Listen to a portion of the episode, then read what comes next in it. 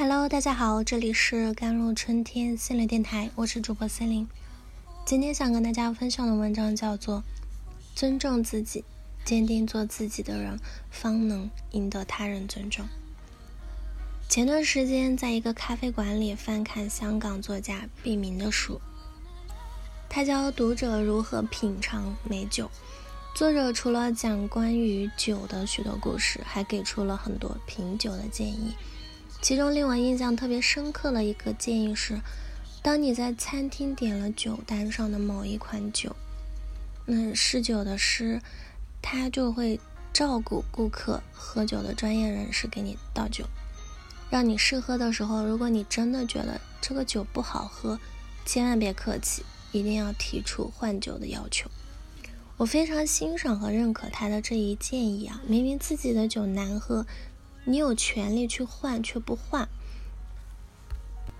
因为不好意思，于是勉强自己喝下那不喜欢的酒。餐厅老板或者侍酒师呢，不仅不会感激你隐忍懂事，不给别人添麻烦，而会在心里取笑你，瞧不起你。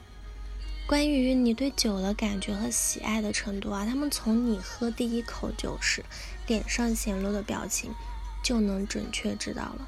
酒难喝却不要求更换，你忘了自己花钱是大爷这一点。更重要的一点是你不尊重你自己，所以他们会在心里瞧不起你，嘲笑你。你因为不喜欢喝那个酒，大大方方、理直气壮地要求换酒，这样的做法尊重了你自己，也尊重了那杯酒，还能得到别人的尊重。那换句话讲，就是爱自己的人才能更好的爱别人，才能得到别人更好的爱。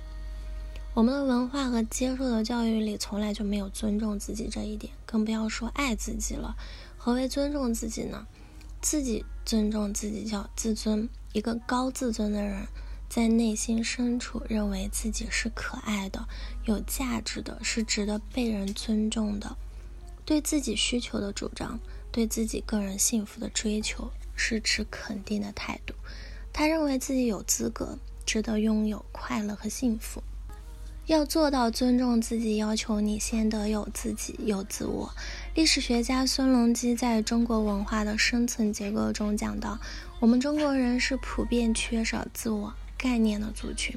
他说，在中国文化下，我们活着不是为了是一个自己，而是为了做。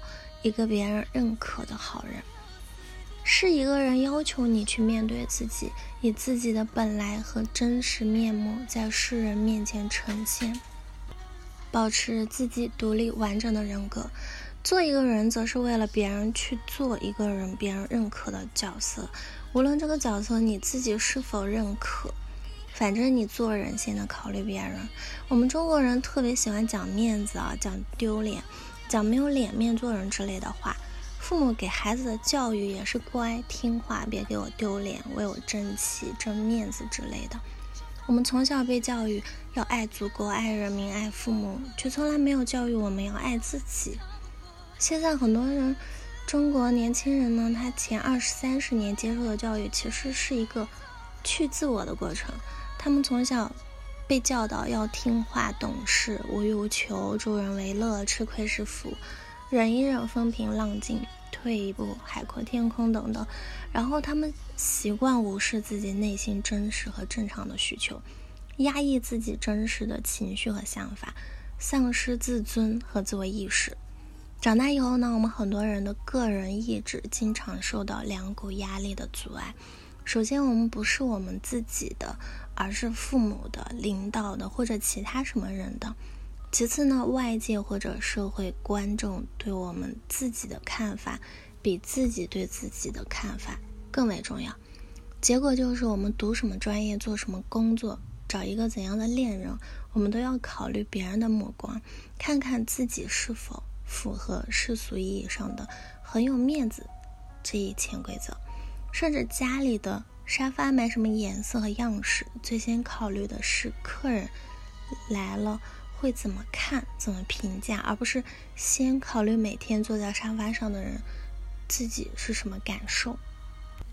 生活中呢，我们很多人都在为面子而活，很难有什么个性解放，尊重自我。一个人要遵循自己选择的道路发展，也十分不容易。所以，大多数人无法忠于自己的内心，活的郁闷啊、迷失啊、是随波逐流等等。在我看来，许多人生的前三十年都活在讨好别人、看重别人多于自己的低自尊的纠结与痛苦中，后三十年才开始慢慢学会尊重自己、取悦自己、爱自己。学会尊重自己，对很多人来说都是艰难又漫长的旅程，尤其是中国的女性，因为她们还要摆脱重男轻女啊、男尊女卑这一沉重的枷锁。学会尊重自己，对一个人来说是一场漫长的旅程，而那些已然懂得尊重自己、正按照自己的心意好好生活的人，不仅收获了更好的人生，还收获了他人的尊重。配得上他人的喝彩与赞赏。